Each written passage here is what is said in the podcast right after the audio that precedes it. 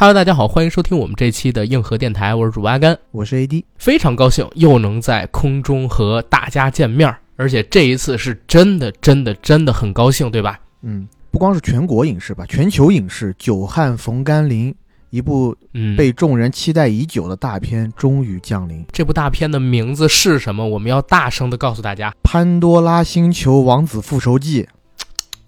，No，小蓝人二水之道来了！哎呀，蓝精灵二，真的太兴奋了。说实话，我最近在网上翻一些自媒体的文章嘛，因为在看不到《阿凡达》之前，我想知道它第二部到底讲了什么故事。其中呢，独谋的一篇文章，我是觉得写的特别好。那篇文章叫《卡梅隆的三个中国时刻》。我也看了那篇文章了。也看了对吧？对它其实就是讲了一下泰坦尼克号上映的时候发生了什么事儿，然后阿凡达一上映的时候对中国的整个电影市场起到了一个怎样的助推。现在中国电影市场在最困难、最困难的时候，当然啊，我们都知道，随着疫情防范条例的放开，我们的影视也走出了低谷。但就在走出低谷之后的第一部，我们认为有号召力的电影是谁带来的呢？就是卡梅隆带来的。还是那个男人，对他会出手三个中国时刻，尤其这一次的中国时刻，我觉得跟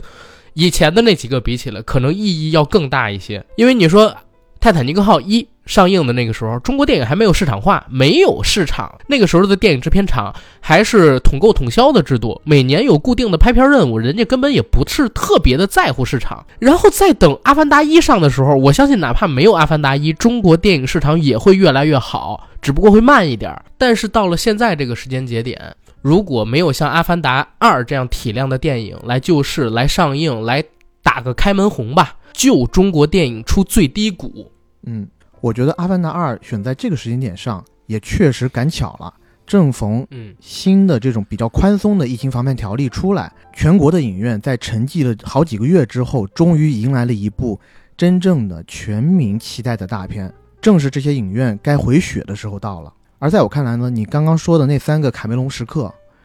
我觉得每一个时刻都是卡梅隆在给中国电影人做了一次老师。对，不管是从叙事层面还是从技术层面，尤其是技术层面，他的这三部影片在出来的时候，都会让你看到啊，原来我们和世界最顶尖电影人的差距还这么的大。我们节目录制的时间呢是在二零二二年的十二月十六号的下午六点半。这个时间，我和 AD 都已经看完《阿凡达：水之道》了。然后我们也知道，有很多的观众朋友因为疫情的关系，刚刚放开嘛，都阳了，或者说怕阳，不太敢出门，但是也很想知道我们对《阿凡达二》的评价到底是怎么样的。所以，我们俩呢，一会儿可以先和大家聊聊我们对于这部电影的看法。然后我们也会聊这部片子当中的剧情啊，然后关键节点呀，还有一些必要的补充的信息知识背景上的，因为毕竟上一部已经是十三年之前了。但是呢，我这儿提一嘴，我们这期节目会有大量的剧透，不过我们会有单独的一个剧透点的提醒。如果不想被剧透的，想看完了之后再来听节目的，可以在那个点退出，看完了电影再回来听节目。好，然后咱们俩先来聊聊，咱们俩是怎么看《阿凡达二》这个电影的，因为这一段其实也蛮有意思。嗯，因为这段时间呢，众所周知，北京的小洋人特别的多，几乎我朋友圈内的所有人都感染上了一遍。那我呢，由于马上要出一个差，然后我就很不想我在出差之前阳了，所以一直都采取龟缩战术。我本来做的打算呢，是等我到别的城市以后，在另外的城市再看这个《阿凡达二》。那其实呢，我和阿甘在之前已经收到了 IMAX 公司的邀请，在本周三可以去观看 IMAX 的提前场。但是因为我龟缩了，所以是阿甘同志一个人去的。然后呢，阿甘看了以后就稍微给我讲了一下他的感想，但又不能剧透太多。然后我自己这几天呢也火燎火燎的，我就想着我天人交战，我想着鱼和熊掌不能兼得。然后我呢又是一个成年人，成年人大家都知道是不做选择的，两者都得要，所以我就选了一个特别诡异的场次，我选的是十六号上映当天凌晨三点半的场次。那为什么选择这么诡异的场次呢？原因有两点。第一点是我的第一次《阿凡达二》的体验，我必须要找一个比较完美的版本。这个版本嗯最好最好就是 IMAX 激光版了，但是很可惜，对只要是 IMAX 版本的，不管多晚，每一场必须是几十个人以上。我觉得这个人数太多了。然后我就退而求其次，那如果不是 IMAX 版，可以看什么版呢？哎，我发现了杜比影院。然后我在北京朝阳区某杜比影院就找到了这么一个场次。在我买票之前，那一场只有七个人买票。最后等我坐进影院里，整场也只有九个观众。我觉得我的心理负担要小一点。但是从我昨天在杜比影院里头的体验来看，我觉得这是我近十年来在中国影院里体验最好的一次。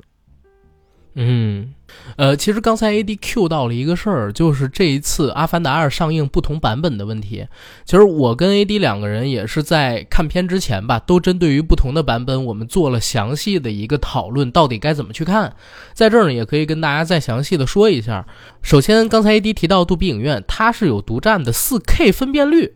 对吧？所以杜比影院，如果你想看它的顶配版本的《阿凡达》，应该是 4K 3D 48帧 HDR 加全景声。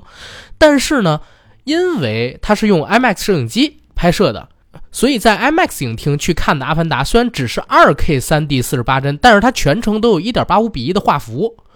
所以呢，大家如果想看到一个画质最好的，得去杜比；想看到一个画幅最完整的，还得再刷一遍 IMAX。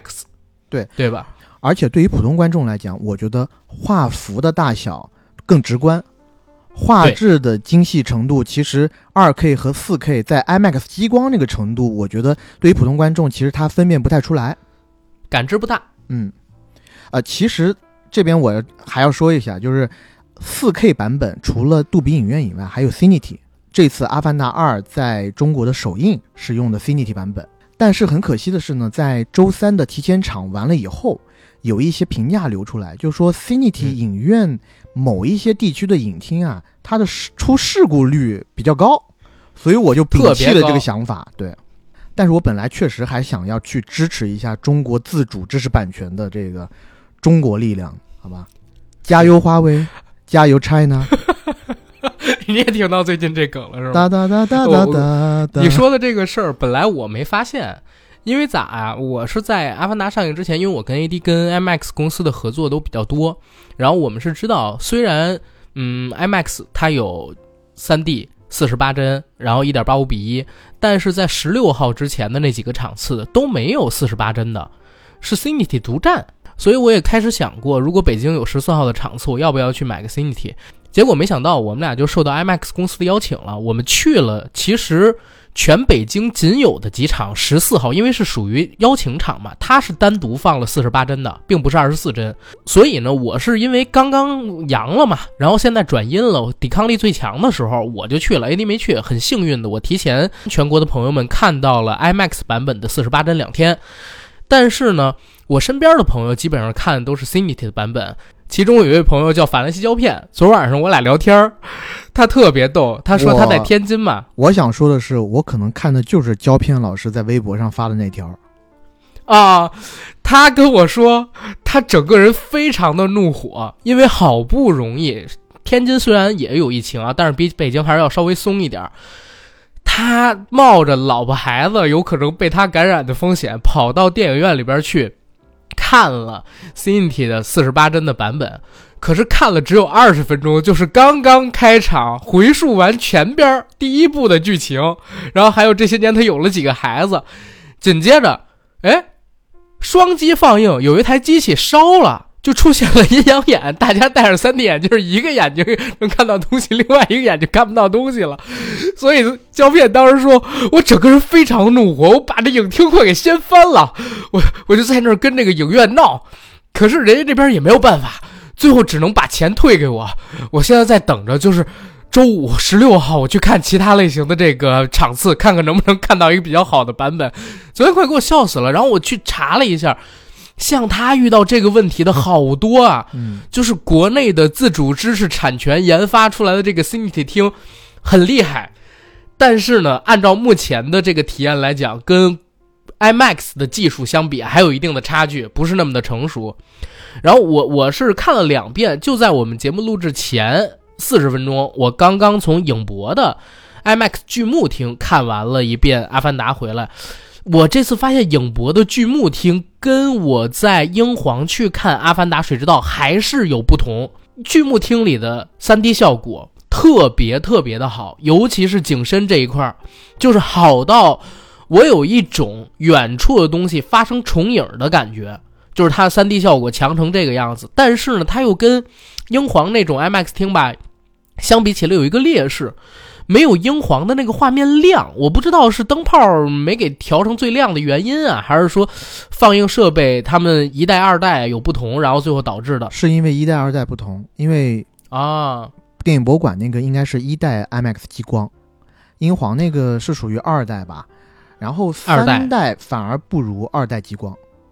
这个我是从一些公众号上看过来的啊。明白，反正是这两套系统最后呈现的效果也会有差异，所以如果真的是非常喜欢《阿凡达》这个系列的，然后也想要感受完整的《阿凡达》，我建议像这种极端的影迷朋友可以考虑 Cinity 刷一遍，然后 IMAX 激光一代刷一遍，然后二代也刷一遍，对，每一遍都能有不同，最起码我这两遍看下来都是有不同的。然后我们来说一下对这片子的一个整体评价吧，好吧？啊，我就一句话，这是十年来中国观众能在电影院里看到的最适合走进电影院去看的电影。我很同意你的这句评价。如果在过去的十年里，让我只能在电影院里看一部电影，我可能就会选《阿凡达二》，因为它的技术、它的拍摄、它的特效，所有的一切的一切，就是为影院而生的。但是呢，我看完了以后，自己心里有一个感觉，我更想看《阿凡达三》。太对了，为什么？因为我看完之后，隐隐约约有感觉，《阿凡达二》就是个承上启下的中间篇啊，它藏了很多的东西要在三里头去展现。因为我们知道二和三是背靠背拍摄的，三现在正在后期制作当中。因为如果你光从战斗的场面和这个故事的处理层级上来看的话，其实第二部它的格局是变小了。嗯，因为它的几条主线其实是一个己方复仇的故事，而第一部还蕴含着很多作为杰克萨利这一个男主角，他作为人类的一员，在纳威人身上找到了共鸣，背叛了他之前的种族，要在潘多拉星快要被毁于一旦的时候。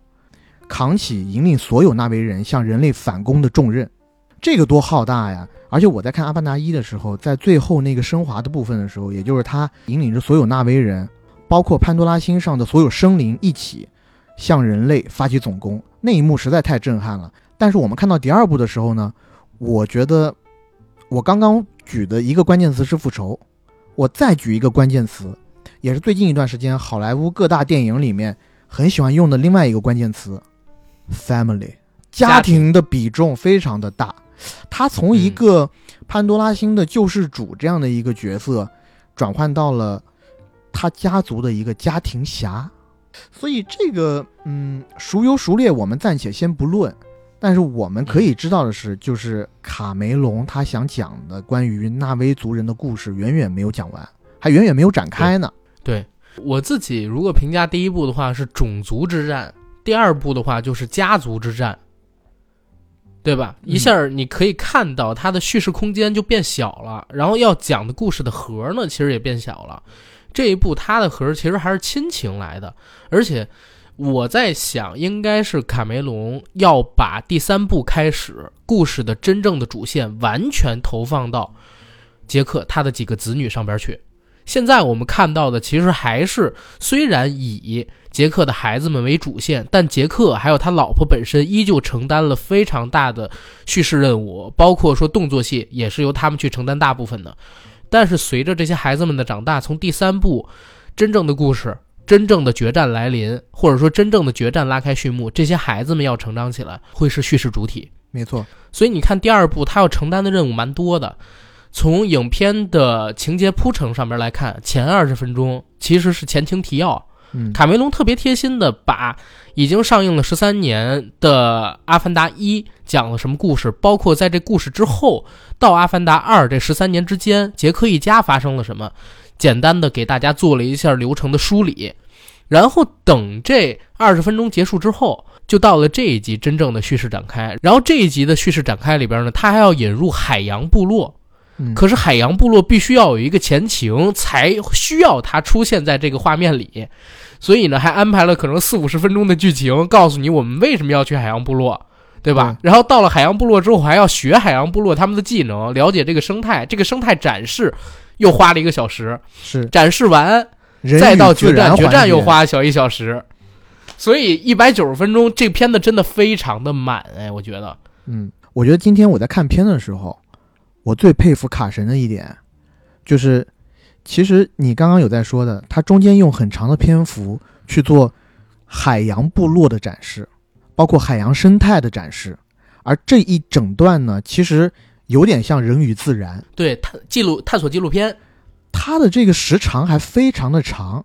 而作为我们观众，大家都知道，如果没有太多的主线故事情节推进的话，注意力就会分散。嗯，啊，即使在给我们展现一个非常光怪陆离的世界，那一个新鲜感在头几分钟就会被消耗掉，因为你很难做到每一分钟都可以有新鲜的视觉刺激给到观众。但是嗯卡梅隆基本上，我觉得他这个任务完成的非常的好，因为那一段人与自然式的纪录片式的展开，我看的起码是非常津津有味儿的。而当我现在看完电影以后，我闭上眼睛，我印象最深的反而不是最后大战的段落，我印象最深的点全都是在那儿人与自然的那个段落里头。你这点我觉得说的特别对，而且我必须补充的是，全世界可能只有《阿凡达》适合这么干，因为嗯它这个技术是你必须得走进影院里边才能感受到。但是只要你走进影院里边去了，它这个技术哪怕是就给你做人与自然，你也能觉得哇好爽啊！嗯，因为它是真给你展开一个世界，那有一个世界在你面前真正的展开，跟你去看一个电影，看一个普通我们印象当中的电影，它不一样。所以，如果全世界有一个电影中间能拿出一小时做人与自然纪录片一样的展示，那就只有《阿凡达》，因为你看的时候，你会被它的技术带动，你不觉得这东西闷，每一分钟都有惊喜。嗯，换别的电影就不行，所以这也是这片子必须得去影院看的一个原因。对，你知道吗？我在看完电影以后，我其实想了一下这个问题，因为嗯你说介绍这种光怪陆离的异星世界，其实《星球大战》经常这么干，对吧？嗯星球大战》里的那些怪物、那些外星人，其实也非常的有意思。但是于我自己来说，我看的时候我很难代入，可能就是因为他做的不够真，让我觉得他像假的。但是卡梅隆这一次的呈现，我觉得够真。呃，这个时候我要回过头来讲一下高帧率这个问题。嗯其实，在电影的前半程，我就说前二十分钟吧，高帧率一直对我有一点的困扰，因为这个电影呢，其实并不是全程高帧率拍摄的，它大部分的文戏还是惯常的二十四帧，但是一到有动作戏的地方，其实你可以明显的感觉到它的帧率变高了，就是人物的动作变平滑了。但这一个细小的改变，对于我这个游戏玩家来说，我会觉得有点怪，导致我在看《阿凡达二》的时候，我第一个印象最深的高帧率段落，应该是一个俯拍镜头，是杰克萨利一家骑着马啊从草原上奔过，啊，那个镜头，我一看，哎，和之前的那个镜头明显不一样，而且人物的边缘变得平滑起来。我当时你知道，下意识里面我在四处找，你知道找什么吗？找我的游戏手柄。在我当时的潜意识里，我会觉得，现在看的不是一个高角度的俯拍镜头吗？马上这个摄影机要慢慢的降下，最后定格到这一群人中间的某一个人的身上，然后给一个过肩镜头。通常来讲，如果我们玩游戏的话，这个时候你就要开始扮演这个人了，你就要操纵他的走向了。当时给我的感觉是这样，我甚至说到前四十分钟吧，它每一次出现高帧率段落的时候，我都会有这样的感觉，会让我感觉有那么一丝丝的别扭。但是这一切别扭，或者说我的那么一丝怀疑吧，就是这个电影有必要做高帧率吗？就我其实还是有一点古板的那种电影原教旨主义者，我觉得高帧率嗯对大部分当代的电影是无用的，反而会破坏你观看电影的那种感受。但是当进入水之国度的时候，进入海洋的时候，我才明白，那高帧率是必要的。那所有的高帧率就是为了在进入海洋的那一刹那做准备。因为高帧率，所以进入海洋以后，我一时间分不清楚它是特效做的还是真实的。就因为说一句不太客气的话吧，因为我和阿甘都算看电影看的很多的人，其实就现在而言，就算你特效做的再好，虚拟和现实之间的界限还是比较容易能分清的。但是在《阿凡达二》当中，有那么一两个海底下的 moment，我其实比较难分清了，尤其再加上水花啊、气泡啊，然后那些鱼群，我真的觉得啊，你不会是实拍的吧？其实你刚才提到了一个点，就是我们在看四十八帧的时候会丧失电影感。其实这也是全片让我很纠结的一个地方。其实，在录制一开始的时候，我还跟 AD 聊，因为我之前并不知道它是部分时间是由四十八帧，然后有一部分时间是二十四帧。我还跟他说，我第一次看这个《阿凡达》IMAX 激光版本四十八帧的时候，是不是放映设备的问题？一会儿掉一次帧呢？嗯，四十八帧的时候特别明显是四十八帧，然后过了一会儿，哎，突然变成二十四帧了，我还以为是设备的问题，结果 AD 告诉我说，它有一部分就是二十四帧的，有一部分是四十八帧的。嗯，那其实我就在想，怎么样使用这四十八帧才对，嗯，电影质感或者说所谓的电影感没有伤害？最好的方式有没有可能是所有涉及到水下的镜头都用四十八帧，在水上的其实可以用二十四帧的，那可能是我觉得最好的一种处理方法。其实我觉得我也希望是这样，因为我在看所有水上部分的时候，我多多少少还是有点出戏。嗯，行，我觉得关于技术方面的东西，咱们聊太多了，咱们得聊一聊剧情了，好吧？嗯嗯。但是在聊剧情之前呢，我得带大家可能先回述一下下《阿凡达一》的剧情，所以呢，我会两部连在一起说。这一块呢，有一个剧透提醒，如果不想被剧透的朋友，可以在这会儿关掉了。但是呢。我这儿也说一嘴，其实我写的这个剧情梳理的版本是刻意把第二部中最重要的几个梗给忽略掉的，你听了也不会对你观影产生特别大的影响。然后我现在来给大家回忆剧情，先说第一部《阿凡达》，第一部电影《阿凡达》的故事呢，发生在人类世界的平行宇宙，这个平行宇宙的时间是在二一五四年。当时的地球因为环境恶劣、资源短缺，人类就把目光放到了宇宙中其他资源丰富的行星。在这个背景下，人类发现了潘多拉星，唯独有一个不同和地球，那就是潘多拉的空气中含有剧毒，对人类而言含有剧毒。人类呢，只能戴上空气面罩，才能在潘多拉星的户外生存。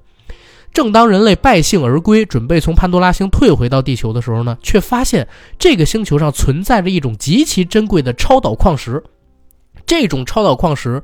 可以在没接入能源的情况下，就使潘多拉星的山峰漂浮起来。如果大家看过《阿凡达一》的话，就知道哈利路亚山什么都是飘着的。为什么能飘着？就是因为这种超导矿石。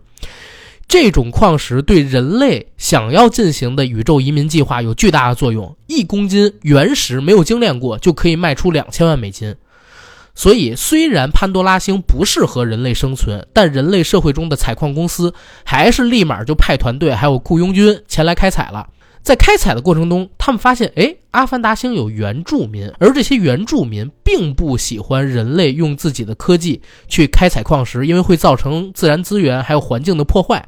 所以，又请了科学家，让他们用基因技术把人类的 DNA 和潘多拉星的土著纳威人的 DNA 结合在一起。制造了一种叫做阿凡达的生物，这种阿凡达和纳威人长得非常像，比较明显的区别是在于他们多一根手指。纳威族人是四根手指，而阿凡达有五根手指。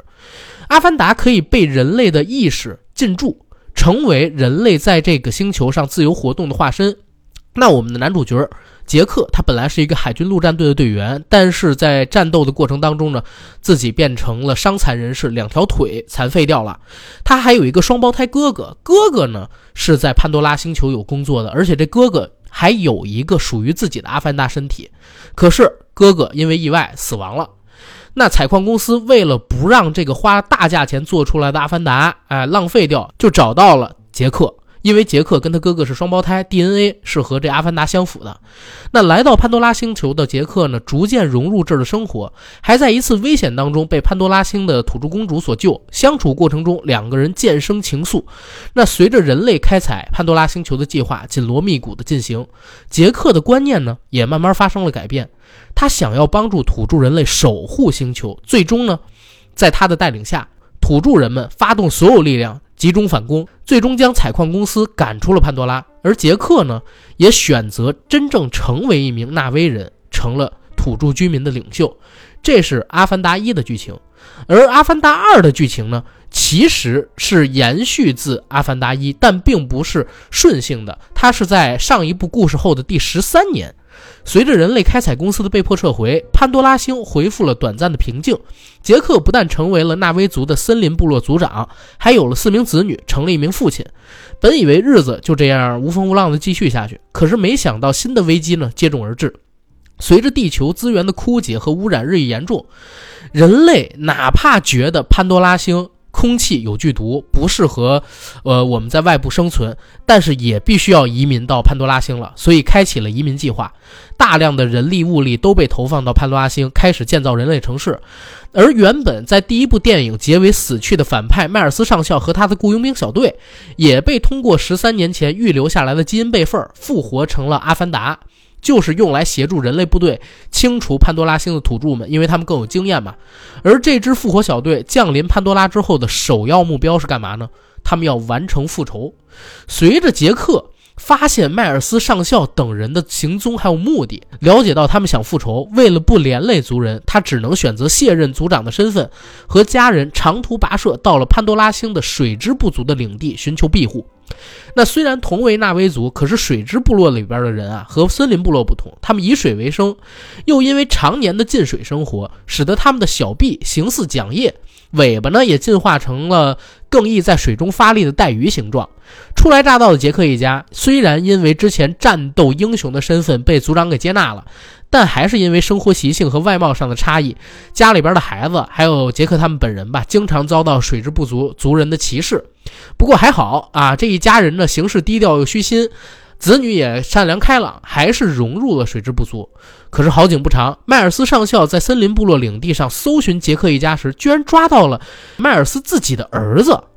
本来这个孩子呢，当年年纪很小，在迈尔斯上校准备和杰克他们进行决战的时候是。决定要让他乘坐休眠舱回地球的，但是因为年纪太小，上不了休眠舱，就被滞留在了潘多拉。最后，迈尔斯上校他们身死之后，这孩子也一直在潘多拉星上边待了十三年。而这十三年的时间里边呢，他一直生活在纳威族领地内，和潘多拉星的土著们亲如一家。所以，迈尔斯上校遇到这儿子，本来是想通过他获取一些杰克一家的秘密。可是呢，哪怕严刑拷打，这孩子也始终没透露杰克一家的下落。但碰巧就在这个时候，杰克一家藏身水之部落的消息被人类呢给关注到了。迈尔斯上校立刻就把自己的儿子征做了翻译，让他和自己一起扫荡水之部落，寻找杰克一家，帮助自己完成复仇。那一场在潘多拉星海洋上的战争就此拉开序幕。这是第二部的剧情。然后来说一下我们对这片子的剧情的看法吧。刚才聊了很多关于特效方向的东西，还有就是我们在看的时候，这东西到底有多真。这一次，我相信咱们节目上线的时候，《阿凡达二》的评分啊，包括说它的初期口碑流传也应该出来了，嗯，对吧？大家应该也都知道，这个片子它的剧情不是那么的尽善尽美，是有一定的漏洞的，对对吧？呃，尤其这个漏洞，在我反正一开始我看的时候，我确实纠缠了我很久，几个问题，而又因为我是凌晨三点半看的场。我一度怀疑是不是我在某一个时间点，我可能悄然的睡去了那么几秒钟，然后 miss 掉了一些关键的情节，导致我看完以后，我中午的时候还我还问阿甘，哎，这个这个人类小队到潘多拉星球来，它的主要目的是干嘛？因为首先一我知道的是，地球在电影里面讲了，地球已经不适合人类生存了。人类要进行星际移民，那潘多拉星球是最适合的一个地点。交代完这一个情节点以后，我们就看到大批量的人类飞船载着军人也好，然后技术工人也好，就来到了潘多拉星球上进行殖民。那么紧接着这个点往下想，那是不是人类就应该乘着一些大规模的机械化兵团，呈摧枯拉朽之势往纳维人的聚集地发起进攻呢？这个是我当时的一个想法，但是没想到剧情来了个九十度的转折，没有看到那种摧枯拉朽之势的攻城战，我只看到了上一集的大反派上校死而复活，死而重生，然后他带领着他那一群忠实的敢死小队，向杰克一家发起了复仇。对，但这一点的话，对于我起码是前半场时间的观影，我一直觉得心里是个大疙瘩。首先。那个上校呢？上面还有个将军的角色，一个女性将军。嗯，女性将军让上校去做的事情，并不是让他复仇吧？因为我自己在看的时候，感觉上校复仇的这个举动，基本上就是由他自己。做出的，但我又觉得他的动机好像有一点点不成立，因为这个上校并不是真正意义上的死而复生，他只是一个运用了迈尔斯上校的 DNA 而做出来的一个纳威人样子的阿凡达。嗯，而这个阿凡达呢，由于又拥有了迈尔斯上校的所有记忆，所以他又变成了一个独立的个体。嗯，他在刚刚苏醒过来的时候，还有一个经典桥段就是。他自己在看迈尔斯上校在生前录了一段视频，这我一看，我马上就想到了阿诺德施瓦辛格在《全面回忆》里的那个经典桥段。嗯，然后这个迈尔斯上校的阿凡达也在之后的故事进程当中一再的强调，他并不是迈尔斯上校。对，所以我就觉得很纳闷，你既然不是迈尔斯上校，你为什么要替他复仇呢？而且一定要把杰克一家赶尽杀绝，这个好像和他自己的。初始的初心有点相违背，所以这个困扰了我非常久。杰克也人设不符。杰克，我们知道在第一部里边，他本来已经对正义完全没有任何的概念了。因为第一部电影开场的时候，还有一个镜头，是他断腿之后被地球人然后奚落啊，虽然是战争英雄，但是过得特别落魄，躺在这个后巷子的水地里边，还被人欺负。他到了阿凡达星之后，反而是拥有了正义，找到了归属，觉得自己是这个族群，要帮这个族群，怎么怎么样。可是到这一步里边，就是他为什么离开自己那个部落？说实话，我真的我看了两遍，我都觉得那个道理牵强的没边儿了，你知道吗？今天中午你问了我，我下午再看第二遍的时候，我还真是拿出十二分的精神，就全部的精力。去盯着那个屏幕，生怕错过一句话。他跟着自己的老婆交代我们为什么要离开这个森林部落的时候，我觉得我还是不能理解。就明明剧情里边已经告诉你了，地球快玩完了，人类已经在搞殖民了，那接下来就是把所有的纳威人，不管你什么部族，都得弄死，对不对？你还不带着你那群族人发动反攻，或者说用这群族人像第一部里边一样，把所有人聚集起来去打仗？你反而一家人抛下族人跑了，说你们跑了，族人就没事儿，那对人类而言是毁了所有的纳威族重要，还是说杀你们这六个人一家子重要？而且你们这六个人一家子，我只要一个部族一个部族的扫荡，总有一天会杀干净的，对不对？对呀，所以我当时看电影的时候，有很长的一段时间，我觉得两方的行为都不合逻辑。嗯，但是你知道，我在现在冷静的来想。当然了，我对于卡梅隆老师还是非常宽容的，尤其在看到了这样惊艳的特技技术的情况下，我们在开篇就说了，这个第二部应该就只是一个承上启下的作品。所以当最后的战斗场面没有到来的时候，你知道我在电影院里有一种强烈的感觉，是我在看史上耗资成本最大的一部高规格的家庭电视剧。嗯，因为我自己说实话，我很喜欢这个电影，但是，嗯，在情节上有几个地方确实是没有办法说服我自己的。呃，还有一个地方对我困扰比较大的，就是迈尔斯的那一个儿子。嗯，在电影里他叫蜘蛛，他的外号叫蜘蛛。就是我们一方面看到，当蜘蛛被捕了以后，他非常的倔强顽强，面对敌人的严刑拷打，他就是不说，我就是不说。但是转眼没十分钟左右，我怎么又看到他和迈尔斯上校的那个阿凡达上演了一幕幕父子子孝的画面啊？虽然你没有直接告诉人类杰克一家的信息，但是你带着迈尔斯上校这一群人去到了。那个翼龙的栖息地，然后告诉了这些坏人，只有纳威族人内部才知道的一些特定的生存技巧。我就想问你个小孩，你个瘪犊子玩意儿，你是怎么想的？对，而且我觉得用脚趾头想，也会知道他们学会了这些，一定是要用来对付纳威族人的呀，对不对？你自己那么热爱这个种族，甚至有的时候都想成为他们这个种族里边的一部分。然后你现在搞这一套，不知道你教他们的任何一个点都是未来他们杀人的机器吗？都是未来他们杀人的手段吗？对，我觉得从利益层面来讲，我很能理解导演，他一直在提一个问题：身份认同。不管是迈尔斯上校的克隆体，他活过来以后，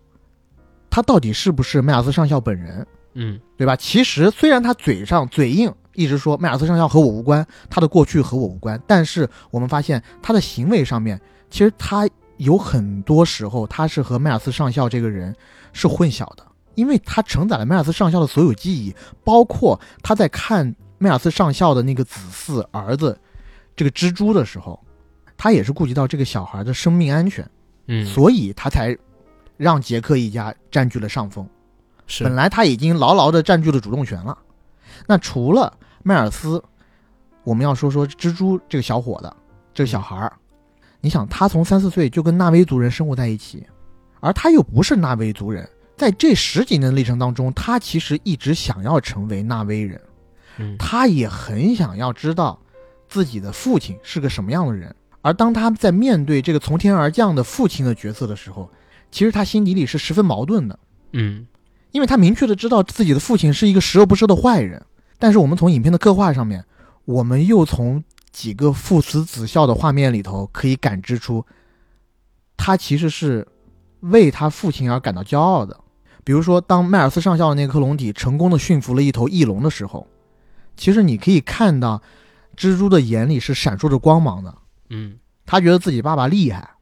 对吧？那除去了这两个角色以外，主角家庭成员。也时时伴着身份认同问题，因为我们看到，其实他家族里的这几个小孩，我觉得是挺奇怪的，因为他大儿子，他大儿子是四只手指，跟纳维族人一样，其他纳维族人是一样的，但是他二儿子是五根手指，因为这五根手指还在新的水之不足，受到了别的纳维族人的霸凌，嗯。其实这个二儿子呢，一直生活在大哥的光环底下，又因为遭受了霸凌，他自己觉得自己是一个孤独的人，是游离于这个部族之外的人。那因为种种这些，所以他才在故事里和那只被驱逐的图鲲成了好朋友。图鲲是在电影里头生活在海洋里的一种非常庞大的海洋生物，对，有点类似于地球上的蓝鲸。呃，它是从这个座头鲸取的样啊，而且图鲲它的智商非常高。他可以和纳威人进行正常的交流，嗯，而除了这二儿子以外，你还能看到他们收养的一个小女孩，其实是第一集里头死掉的博士的女儿。对我看完这个片子的前半段的时候，我自己告诉自己的是，他是没有父亲的。没错，他的父亲就是这个潘多拉星球，或者说生命之树艾娃，艾娃。因为在第一集里头，我们看到。其实纳威人当时是想用艾娃这个整个潘多拉星球所有生灵的意识集合体，嗯，借助他的力量，把奄奄一息的格雷斯博士的意识传输到被格雷斯博士量身打造的这个阿凡达的躯体当中，嗯，但很可惜，功亏一篑，在最后那一个刹那，格雷斯博士香消玉殒了。所以我觉得承接着第一集，那么在第二集里头告诉你。格雷斯博士的这个阿凡达怀了孕，其实就是艾娃用另一种形式让格雷斯博士的生命得以延续。嗯，因为我们在剧情设定里边可以知道，艾娃是可以承接死亡的人的所有意识的。嗯，对吧？就有点像迈尔斯上校他们死了之后，但是记忆啊，包括基因备份可以通过他们克隆出来。有可能基利也是一样。他是，呃，格雷斯上校死之前也把自己的意识上传到艾娃只不过下载没完成。但是在艾娃里边是有备份的，可能最后艾娃用这样的方式帮他转生了。但是呢，有一个点，我觉得是未来几部当中一定会呈现的。你看这一部里边已经开始有一点影子了，就是基利相比起各个部族的大祭司，拥有更强的跟艾娃的感知力，甚至强到他可以借用自己的感知力去调用整个星球上所有有灵智的生物的力量。对，没错，我刚刚也想讲这一点。就是他一定是第三集，甚至是后面的四五六集里头的一个特别重要的力量，对，甚至是主角，对对对，因为只有当他这样的人出现，这个星球他所谓的意识集合体，像类似于神吧，于我自己而言，艾娃就是他们星球的神吧，这个神才有具现化的力量，能协助。土著部族打败人类，或者说抗衡人类，要不然真的靠小米加步枪，他们去射箭，他们去投长矛，这想打赢真是没边儿的事儿。没错，呃，但又说回来，我们刚刚不是讲的是身份认同吗？嗯，那基利从小身份认同对于他而言就是困扰他已久的问题。嗯，首先第一个，他没有爸爸，在影片的一开头，他还跟自己的小伙伴说，他很想知道自己的爸爸在哪儿，所以他和他周遭的这些小伙伴。相比较而言，就说在家庭内部，他觉得可能或多或少都低人一等，更别说到了新的部族以后，一他是混血种，二他又没有父亲，嗯，三他好像呢也不是那么的合群，别人觉得他有一点点像怪胎，但我觉得这个怪胎的意思呢，可以理解成，呃，我们在其他的校园影视剧中出现的那些书呆子的形象。对而且确实，他在自己不足的时候，也有一些特殊的点，就是他经常会陷入到跟艾娃的意识共振里边去。对，对，就是他当身处于某个自然环境之后，有可能就呆滞掉了。这个呆滞没有别的贬义词，就是它有可能会和艾娃形成共振，然后和自己周边的生态环境形成共振，然后产生特别多奇妙的景象。比如说他在森林中产生的这种共振，他就睡着了。然后我们可以发现，好像整个大地跟周围的空气，还有所有的生物，在伴随他的呼吸震荡一样。然后在水里边也是一样，它好像不存在，呃，其他人初涉海洋会遇到的气息不足的问题。他非常融入当地的各种环境，而且呢，不管是丛林里的生物，还是海洋里的生物，都跟他特别亲近。还可以跟他产生刚才我说的那种类似于呼吸的共振，所以大家看他就可能比较奇怪，从小到大。嗯，但是呢，林林总总，我们说了好几种身份认同问题，在这个电影里头的具体体现。可惜的是，因为这些身份认同问题吧，好像探究的又不是那么的深入，嗯，会让人有一种特别可预测的感觉。对，就这个电影，我在看的过程当中啊。它基本上每一步会发生什么，我都能预测。然后呢，我就一直期待，毕竟是卡梅隆拍的电影，应该要跳出我的预测才对吧？不能发生像四海那样的事儿啊。结果呢，他就偏偏，哎，每一步都是像我们想的一样，用一个最老套的方式去进行展开。包括里边人物的设定跟这些故事的模板，好像我们都已经看过无数遍了，在那种经典叙事的电影里边，对吧？没错，我觉得你刚刚讲的这一点，可能正是卡神的牛逼之处。他就知道你觉得他会给你一些不一样的东西，他偏不给你，他能给反反类型，在反类型预测了你的预测。靠！但是有没有一种可能，其实也也是我们在替他找补啊？有没有一种可能是我们现在看到的《阿凡达二》的版本，其实并不是完整的版本，也是受限于时长做了一百九十分钟？你想，《阿凡达三》都能剪九个小时，《阿凡达二》有可能也是从六个小时剪成的三个小时，这里边没准又删掉了太多的东西，也说不准。是我愿意相信是这种情况，但是有一点我。之前也跟你聊过，就是我有一点点没有办法说服自己的是，比如说他人物的动机问题，其实他解决起来并不太困难，嗯，他只缺几段关键性的对话，对，哪怕是填上了一两句关键性的对话以后，对于观众的理解，包括让观众知晓当下人物的这个心理状态，也是非常有用的，而且没错没错，处理起来并不难，但我就不明白为什么他没有做这个。呃，我我还记得就是在看第二遍之前，我跟 AD 我们俩聊杰克他们一家人为什么要选择逃走，选择隐遁到水之部落这一块的时候，我说，其实很有可能是这个样子的，因为地球玩完了，地球人知道，但是杰克他们并不知道，因为他们早就脱离开人类部族了嘛，对不对？所以以可能在杰克一家的认知当中，人类是不会移民到潘多拉星的，因为潘多拉星空气有剧毒，人不能来这儿生活，对吧？嗯可能他们想的还是他们要挖矿，或者说就是他们这群人来找自己复仇的，根本没想到是移民这档事儿，也没想到有大规模的人类军队会来找他们麻烦这事儿，哪怕降临了部队，可能也只是为了挖矿。他可能是出于这个目的才选择说，哦，那我可能躲了，我的部族就会没事儿。他把这事儿想简单了，但是呢，缺少前情。在我们现在看到的版本里边，就缺了那么几段对话。比如说，如果加上一段杰克的对话，他跟老婆说：“人类在这个星球上生活不了，他们现在来这里只是为了挖矿，只是为挖矿是不需要杀人的。但是因为我们在，他们会杀人，所以我们要走。”他如果这么说，其实都能逻辑通顺很多。对，或者说在杰克的心中，他还是不愿意和人类全面开战，那毕竟是他过往的种族。对他以为他的出走可以平息这一场纷争，但其实他想简单了，就是你你哪怕是给那么一两句话，可能比现在我们去猜要好得多。当然，我们并不是教卡神做事啊，我们肯定没有这个资格，只是说以我们浅薄的这个欣赏能力，我们觉得加那么一两句话，可能可以让这个故事更。更让我们这些下里巴人好懂一点，我只能这么说，对吧？但我还真发现了一个 bug，你知道吗？就是我这次看到第二遍，第一遍的时候，我完全没没有关注到这个是个 bug。等我看到第二遍的时候，我发现了。你还记不记得？就是等到片尾决战的时候，是整个水之部族，他们大概几十人、上百人，骑着自己的这个水生的战斗武器，呃，战斗生物，然后去找这个渔船做决斗，对吧？嗯，打着打着，就只剩下杰克一家人了，其他人都不见了，你知道吗？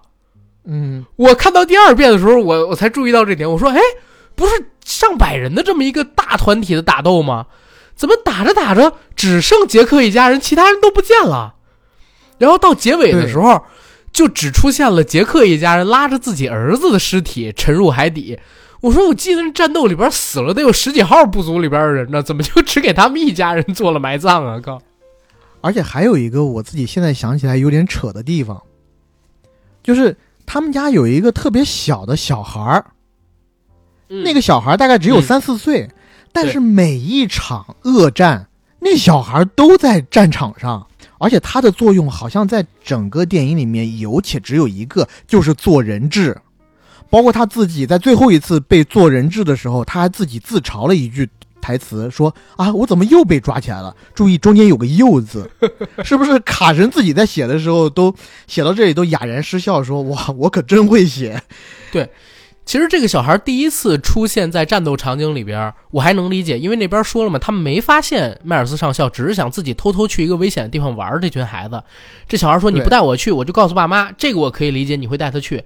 但是后边不管是去提醒那头落单的图坤说，有可能你被追踪，被追踪之后就会被取样，取你那个不老神髓，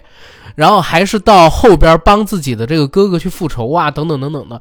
他都跟着去。作为一个最多五六岁吧，咱们也别说三四岁，五六岁、六七岁的这么一个小孩儿，你是完全没有战斗能力的，你跟过去干什么？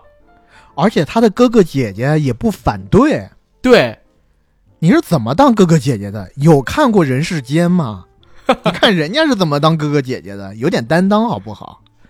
所以这一块儿来讲的话，就是整个《阿凡达二》叙事上有一些，我我很喜欢卡梅隆导演，然后我也很希望能够替他解释，但是呢，我解释不出来结果，只能归结于确实是一种，要不然剧作上的偷懒，要不然就是真的他自己也圆不了，嗯，对吧？而且就刚刚我们所说的那种可预测性，而且就刚刚我们所说的那种可预测性的问题，就是他有几幕名场面啊，他还没到那个名场面，我就知道他要干嘛。就比如说那个水之不足的酋长，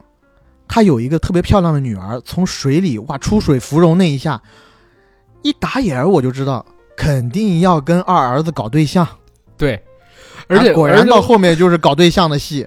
而且我跟你讲，就是有一场戏，而且要跟他说 I see you，I see you，对对，而且我跟你讲，还有一场戏，我整个人也是就是无语加挠头。那场戏是啥？是大儿子跟二儿子两个人吵起来，嗯，就是啊，我不像你这么完美，然后怎么怎么样。当他说完这句话，我一知道这个这哥们儿死定了，你知道吗？我说不会死吧？结果后边他就真的死了。哦他大儿子死这一点，我确实真的没有想到嗯。大儿子死的那一个刹那，对我来讲还造成了一定的冲击。但是有一个另外的地方，就是他二儿子被那一群水质不足的小孩儿骗到了一个汪洋大海上，就嗯骗出了安全区。嗯，然后他遇到危险了。我在他遇到危险的那一刹那，我马上脑海里就有个声音告诉我：放心，放心，他一定会在最危险的情况下转危为安，有而且有奇遇，或者遇到一个通臂白猿，从肚子里面发现了九阳神功之类的，或者跟他老爸一样降服了一个特别牛逼的海底生物。果然，图坤出现了。而且这个图坤怎么就这么巧和他是 soul mate 灵魂伴侣？对我开始想的是，到了这个嗯三座石头那片海，他不是遇到了一个类似鲨鱼一样的怪物吗？我开始想的是，他要把这鲨鱼反而驯服掉了对对对，我一开始也是这么想。啊，结果没想到有一比这鲨鱼还大根的东西，有一图鲲，我靠！但是有一场戏是跳出我认知的，我本来以为杰克会死掉。他二儿子不是沉到水里去救自己的父亲吗？在片尾一场嗯类似于泰坦尼克号一样的这个，他们叫捕鱼船沉没，叫恶魔船沉没的那个戏，杰克跟迈尔斯上校打完之后脱力了，而且你能看到他一身的伤，在水底，儿子去救他，他跟他说：“你先走吧。”然后怎么的？我本来以为要在这儿完全塑造他儿子做下一步的主角，因为大儿子也死了。如果爸爸再死了，他儿子就真的承担所有重任，人物弧光就起了。结果没想到，杰克还真跟他一起逃出了，这就是我没想到的。我本来以为杰克要死掉在这儿。对我跟你想法一样，我当时看到这一幕的时候，我觉得，哎，那第三部应该要成为一个彻头彻尾的王子复仇记，嗯，但结果，哎，他爸爸还是活下来了。对。然后还有一场戏吧，就是这场戏呢，不能说跳跳出我认知，是完全在我认知范围内，但是狗血程度直逼家庭八点档的这种外来媳妇本地本地郎的那种级别的，你猜的是哪个？你先别猜说，我觉得，我觉得你不能说是外来媳妇本地郎，你应该说的像是台湾的世间情那种八点呃档。对对，有有一种，我猜应该是杰克他老婆拿刀不是那场想要杀蜘蛛，然后因为迈尔斯拿刀逼着基利，然后杰克的老婆就拿刀逼着蜘蛛，就说你如果不放基利，我就杀了蜘蛛。当时我就在想，我说啊，你用蜘蛛去要挟迈尔斯的阿凡达，这个有点不成立吧？就是你伸手就。这个有点不成立吧？我当时的想法是说，你手上的筹码好弱哟，你应该再拿一些什么更牛逼的东西，或者直接就去跟迈尔斯以身肉搏。但当时那一个对峙，我觉得是稍微有点狗血。不是那一场也很狗血的点是在哪儿？那一场狗血的点是在于，当迈尔斯上校放下了武装投降之后，孩子他也放了。这个时候，如果杰克跟自己老婆二对一，是没有任何危险就可以把迈尔斯上校给弄死。而且迈尔斯上校在这场戏之前刚杀了杰克他俩的儿子，但我真没想到，他放了杰克的女儿之后，杰克他们一家人真的转身就都走了。然后这个时候呢，迈尔斯上校还作死，你知道吧？说你还走？你知道只要我活着，你们家人我会追杀到底。这时候杰克转身又跟他干，我当时我脑子都惊了，你知道吗？我说啊，刚才那个因为儿子死暴怒，像个女杀神一样，就是整个杀红了眼的那个女人，就居然不来参与复仇，不跟迈尔斯上校打吗？就这不相当于把自己老公又陷入到一个五五开的局面，有可能赢，有可能死这么一局面吗？自己只要跟他一起上，那是本赢的呀，对不对？就是没选、嗯这块儿我，我当时我也很懵逼，但我说的那个，呃，台式八点档的那个剧情狗血的桥段，是蜘蛛往下沉去救杰克还有他老婆的时候，结果呢，发现了已经因为氧气不足而沉到海底的迈尔斯上校。蜘蛛把迈尔斯上校给救起来了，救起来之后，迈尔斯上校跟他说：“儿子，跟我走吧。”蜘蛛，哎，一呲牙，然后把东西一拖，游回去，又找这杰克一家。我真的觉得，就这一段我看到了之后，我整个人疯掉。哇，到底是出于什么样的一个标准写下如此让我认为都狗血到没边儿的剧情？我跟你说吧，第三集里头蜘蛛还得反水，对，他就是安插在杰克这个家族里的一个不稳定因素，一个定时炸弹。到时候到第三集里，迈尔斯再跟他动之以情，晓之以理，说：“哎呀，老爸好想你。”他待会儿又肯定做一些傻事儿。就蜘蛛，他可能不是一个纯粹的间谍，但他很有可能因为自己对于父爱的需要，去做出被利用，做一些令他万劫不悔的事儿。我这句话就放在这儿，大家拭目以待，看第三集里头蜘蛛要不要干这些坏事儿啊？而且我再大胆的预测一下第三部跟第四部的剧情。第三部如果蜘蛛啊犯了什么事儿，最后得到救赎，一定是因为杰克的老婆跟他成了真正的母子。而在第三集里，我觉得杰克必须死。而且再说一点，到第四集里，有可能蜘蛛会有自己的阿凡达身体，好跟基利两个人真正的成为男女友。哇，你刚刚讲的这一点令我鸡皮疙瘩都起来了。我觉得我一拍脑门，我觉得应该就是这个走向。你对吧你不要叫阿甘了，你现在应该叫甘梅龙。不但我说真的，因为你看这一部从剧情一开始，杰克就告诉你说他老婆不喜欢蜘蛛，因为蜘蛛他父亲的身份还有蜘蛛人类的身份一直跟自己的孩子一起玩儿。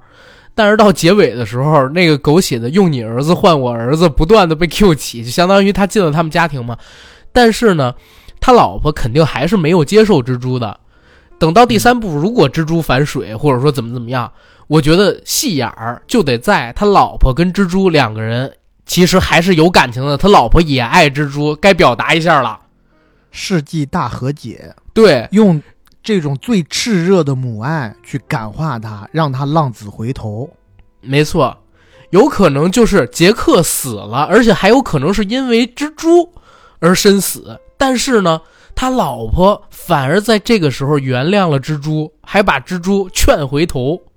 没错，对不？对？你这个讲的跟我想的完全一样，而而且就一定是大爱去感化他。你把我老公害死了又如何？你还只是个孩子呀，我得原谅你。对，而且在现在我们看到这个剧情里边，你能真的很明显的感觉到他跟基利两个人之间有一种超脱于朋友的感情。基利叫他小猴子，包括也是最接受他的那一个，在发现他身上，在发现他安全之后，基利还把手放在他的胸口啊，然后怎么样？就是他们俩人很有可能最后走到一起的，但是前提得给他弄一阿凡达的身体，而且纳威人是没技术做阿凡达的，所以必须得让这个蜘蛛反水一下，从人类那儿搞一阿凡达身体才行。而且我告诉你，从人类那儿获取的阿凡达身体，有可能是迈尔斯上校奄奄一息的时候，最后一刻哦，用最后的一口气展现出了人性的光辉，幡然悔悟。那岂不是格雷斯博士的转生跟迈尔斯的儿子，而且用的是迈尔斯的身体，然后两个人在一起了？啊，对的，哇，他这这个设定太屌了！哎，但是我真跟你讲，我这两天我一直在想一个什么事儿，就是我看到第三部《阿凡达》的名字叫《带种者》嘛，我自己在想第三部有可能出现一个剧情是啥？你还记不记得咱们聊火星那期的时候，我聊到一个片子叫《红色星球》？嗯人类想去火星殖民，但是火星没有空气，所以人类发射了一种藻类到火星上边去，让它生成氧气。我在想，就是下一步，因为毕竟啊，潘多拉星还是不适合人类生活的原因，就是因为空气中对人类含有剧毒嘛。那你肯定要涉及到环境改造，有没有可能下一步人类会带一种植物来带种者，然后让他们在这个星球上边繁育，好改良空气？然后我跟你讲为什么会这么说？如果他们这么改，艾娃其实是生命树嘛，整个呃潘多拉星的意识集合体，如果带来一种植物，外生的植物不属于潘多拉星的生态。那艾娃的生存会遭受到最严重的威胁，因为不管你生存的是谁，哪怕你把潘多拉星的族人全弄死了，这地球，这个潘多拉星还是艾娃的。但是如果我连生态都改变了，艾娃的生存也会受到致命的威胁。所以下一步有没有可能，或者说之后有没有可能，人类要搞生态改造，然后这个时候出问题？我觉得你刚刚的想象非常的合理，因为带种者的种子。其实，在《阿凡达三》里的英文副标题里就是“种子”的“种”，它英文副标题里面有个 “seed” 嘛，“s e e d seed” 种子，呃，“s e e d seed” 种子。呃，但是呢，我觉得我们也不要展开想太多，因为你我毕竟不是卡神，卡神要做的事情能让我们想到吗？你太天真了。就《阿凡达二》也没有让你想到，对不对？我正要说这个，就是我其实，在看《阿凡达二》之前吧，我有一个特别强大的期待，而且我说实话，我当时我不知道他这故事到底要怎么展开，就是怎么才能展开到水质不足跟海洋生态上面去。我当时想到的是，人类肯定会反击，有可能是把那个杰克他们这个整个部族都直接杀死了。就是电影分前后半场。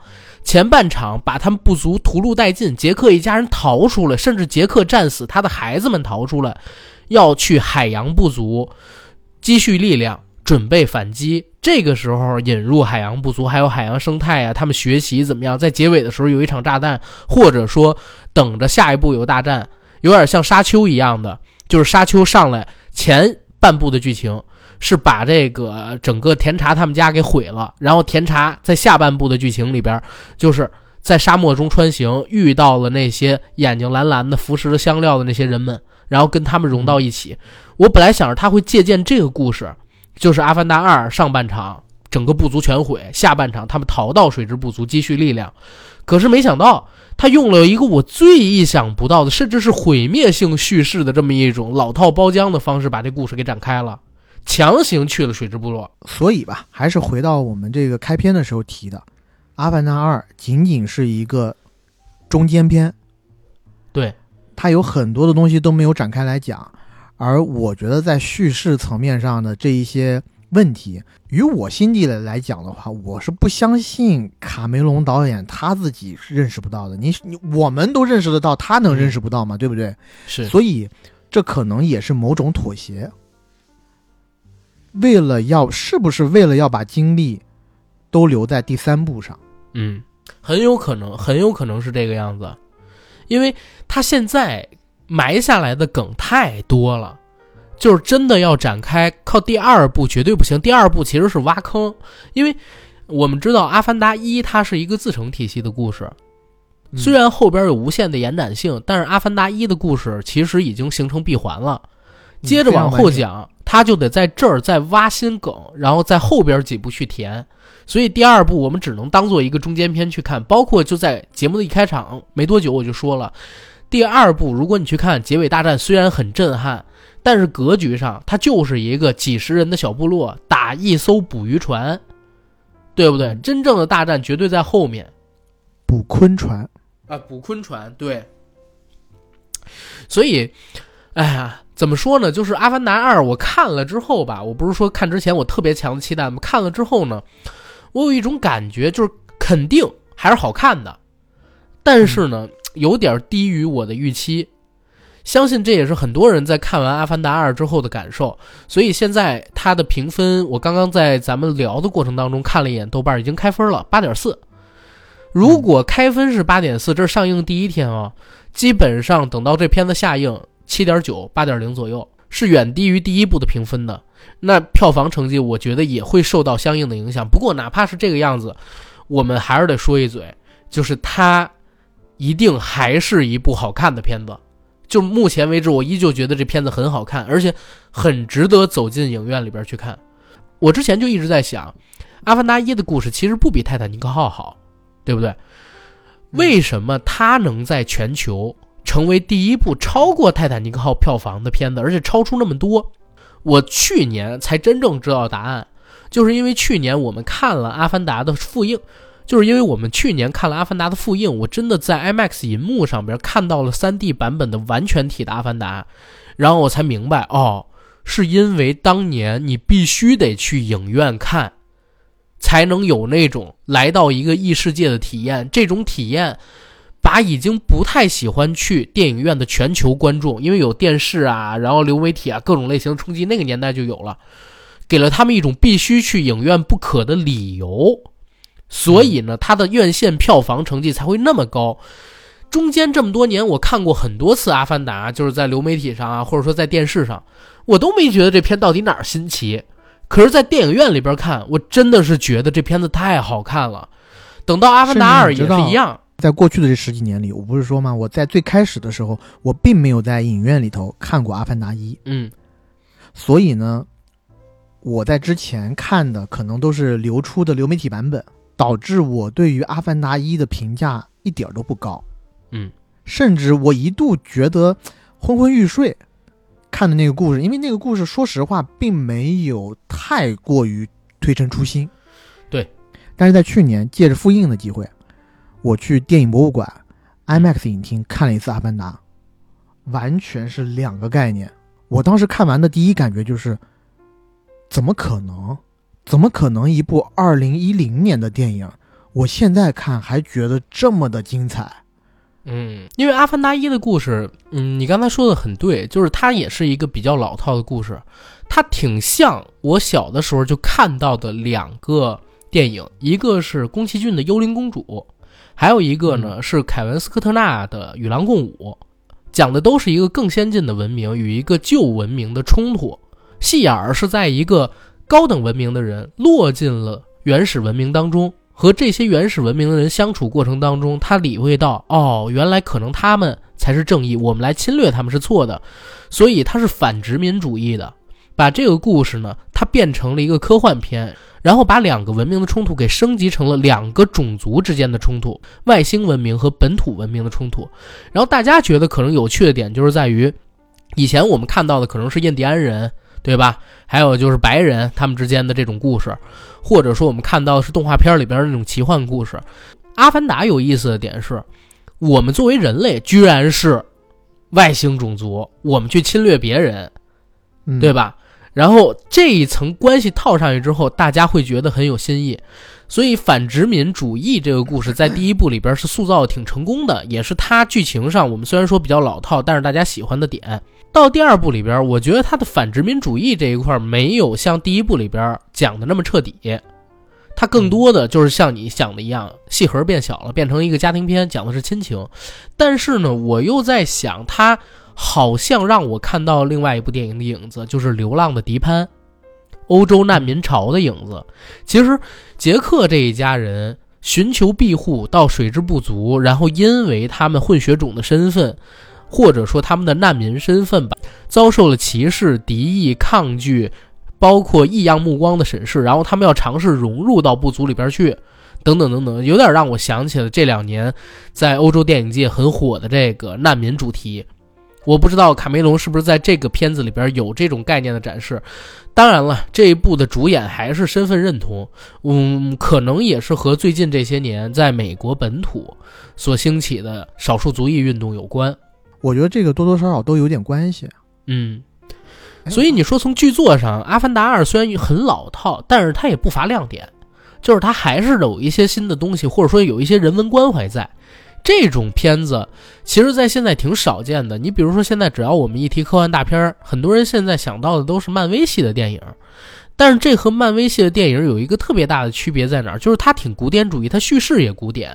然后它的人文关怀呢，也是包裹在叙事里边的，而不是说它给你编段子，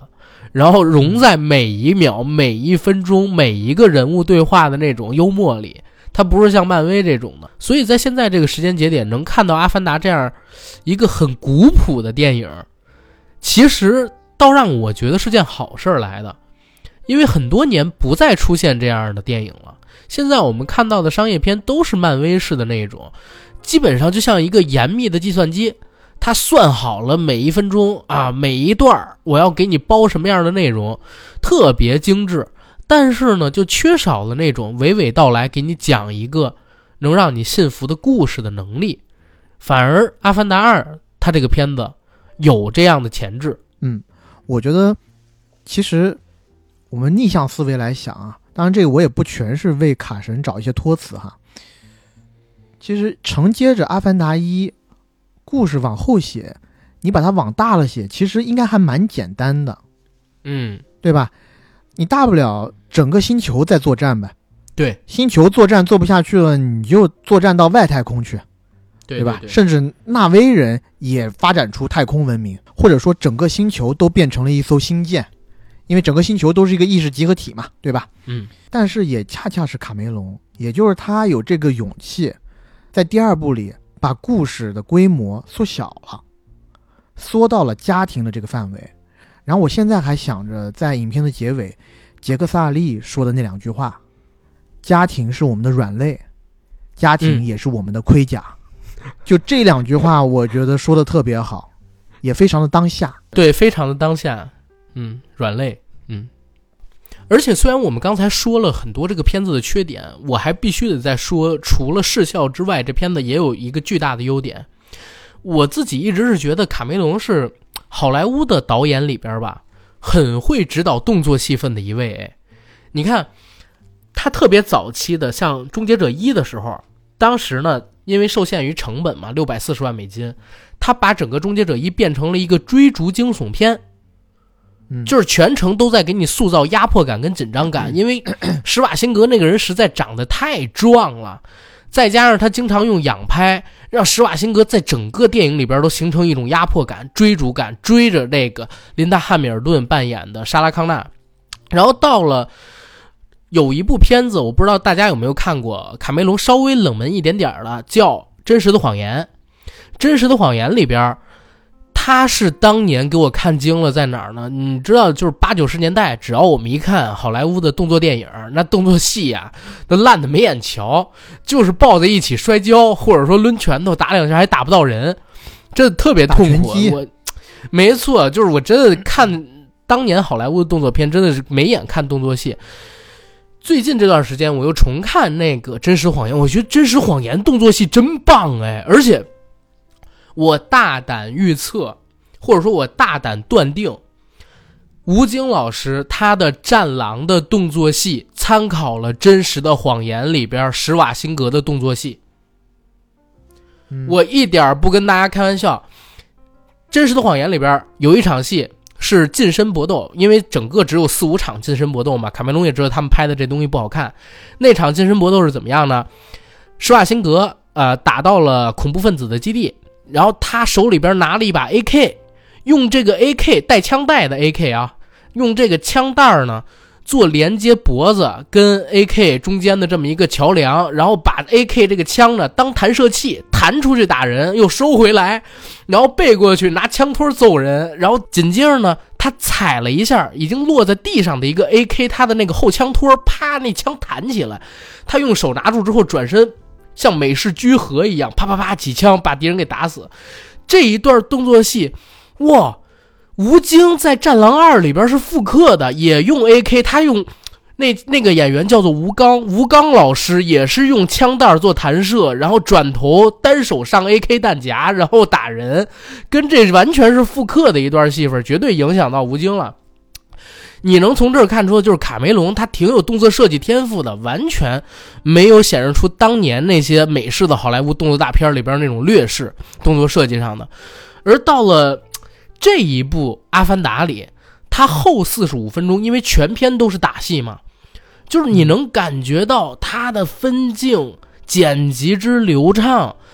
哎呦，让你看上这些动作戏都是一种享受，而且不是靠肢体动作，就是我们以前看成龙大哥他们那种人体奇观给你做的那种享受，是纯靠剪辑，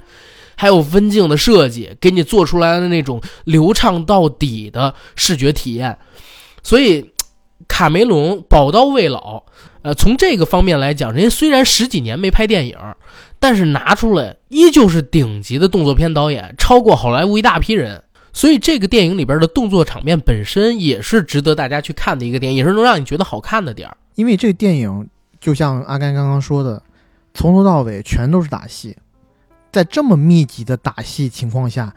你看到最后，你其实不会觉得特别累，对，因为它就是每一场打戏侧重点都不一样，有的是枪，有的是肢体，嗯，有的是纳威人用冷兵器，用冷兵器，有的是配合上那些奇异的生物，比比如说有一场戏，是那一只离群所居的图鲲，他为了救助他二儿子，直接从水里跃出来，跳到了那一艘捕鲲船上。当他跳出来的那一刹那，我当时有一个特别老套的想法，我说：“哎，估计就是跳出来，然后落下去，把这捕鲲船砸一个大窟窿，或者让这捕鲲船失去平衡。”但没想到，他作为一条鱼，类似鱼的这样一种生物啊，它它整个砸在了捕鲲船的甲板上，然后利用了它的尾巴呀、鳍呀，包括它的头啊，去把那些捕鲲船上的器械一个一个的砸烂。然后这个图鲲是画面的主体，而在画面的周围呢，就点缀了这些主角和那些坏蛋在做近身搏斗。其实那段戏，我觉得不管从设计还是从镜头的调度上，其实都挺难的，因为对，你很容易就把所有的注意力全部都集中在了那一条图鲲上，但是你就可能就少掉了旁边的这一些人物作为点缀。但是嗯我觉得卡导在这一方面确实十分的老练。对而且是这样，就是我们在看很多这种，你知道最近有一部片儿叫《黑亚当》，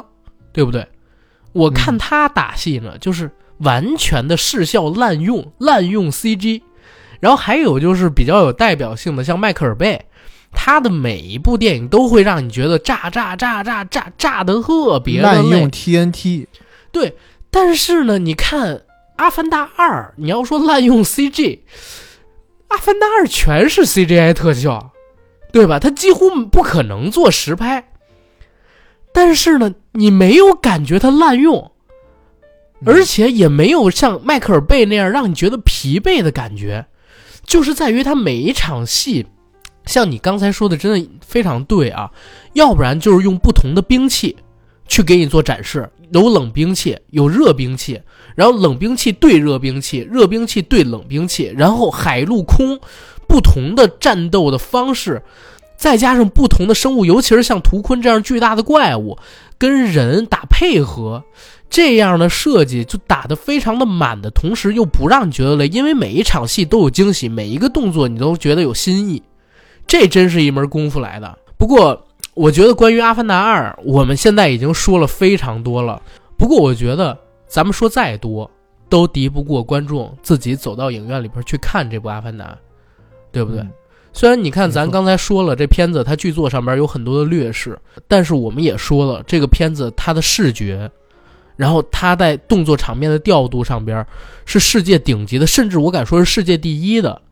就是一定是一部值得大家走进电影院里边去看的电影，而且是最值得的。最多我加一个十年来最值得走进电影院去看的三 D 电影，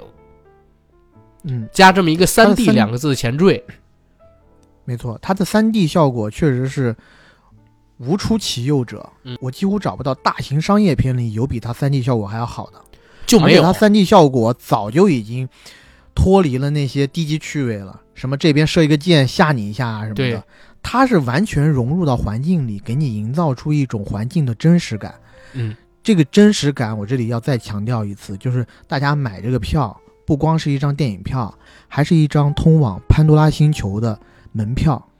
对真的带你身临其境，营造出了这么完整的一颗星球，而且那些海洋下的奇观，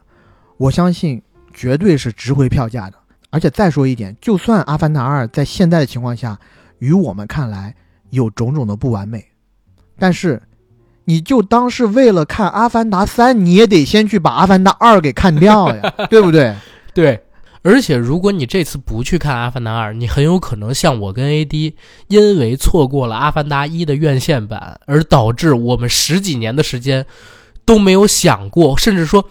没有发现自己错过了那样的一个宝藏，要等十几年之后看复映才知道当年居然有这样的神作，这样的一个打开异世界的体验。《阿凡达二》你现在就能感受，一旦错过，以后什么时候搞复映，能再去电影院里边看异世界是什么样的这种体验，可就不知道要等多久了，没错，对吧？所以强推，一定要去看，而且一定要去看。一个好的版本，像我们刚才提到的 Cinity 的版本，啊，杜比的版本，或者说 IMAX 激光厅的版本，这三种是最推荐的。甚至说有可能的话，全看一遍。嗯，呃，这边我要再强调一下，杜比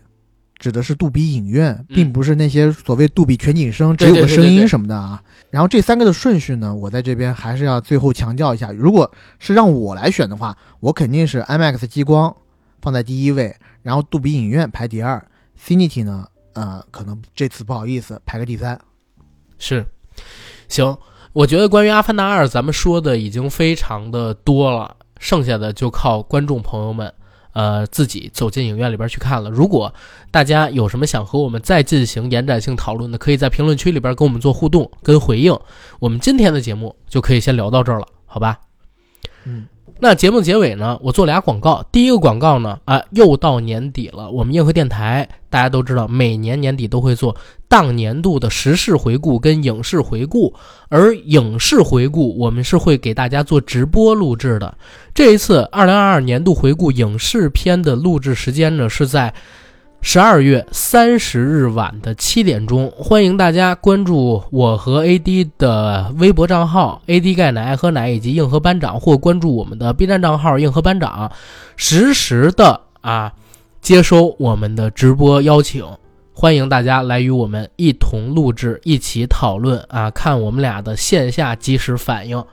然后想加群的加 J A C K I E L Y G T，让他拉您进群，和我们一起聊天打屁。我们这期节目真的到这结束了，谢谢大家，拜拜，拜拜。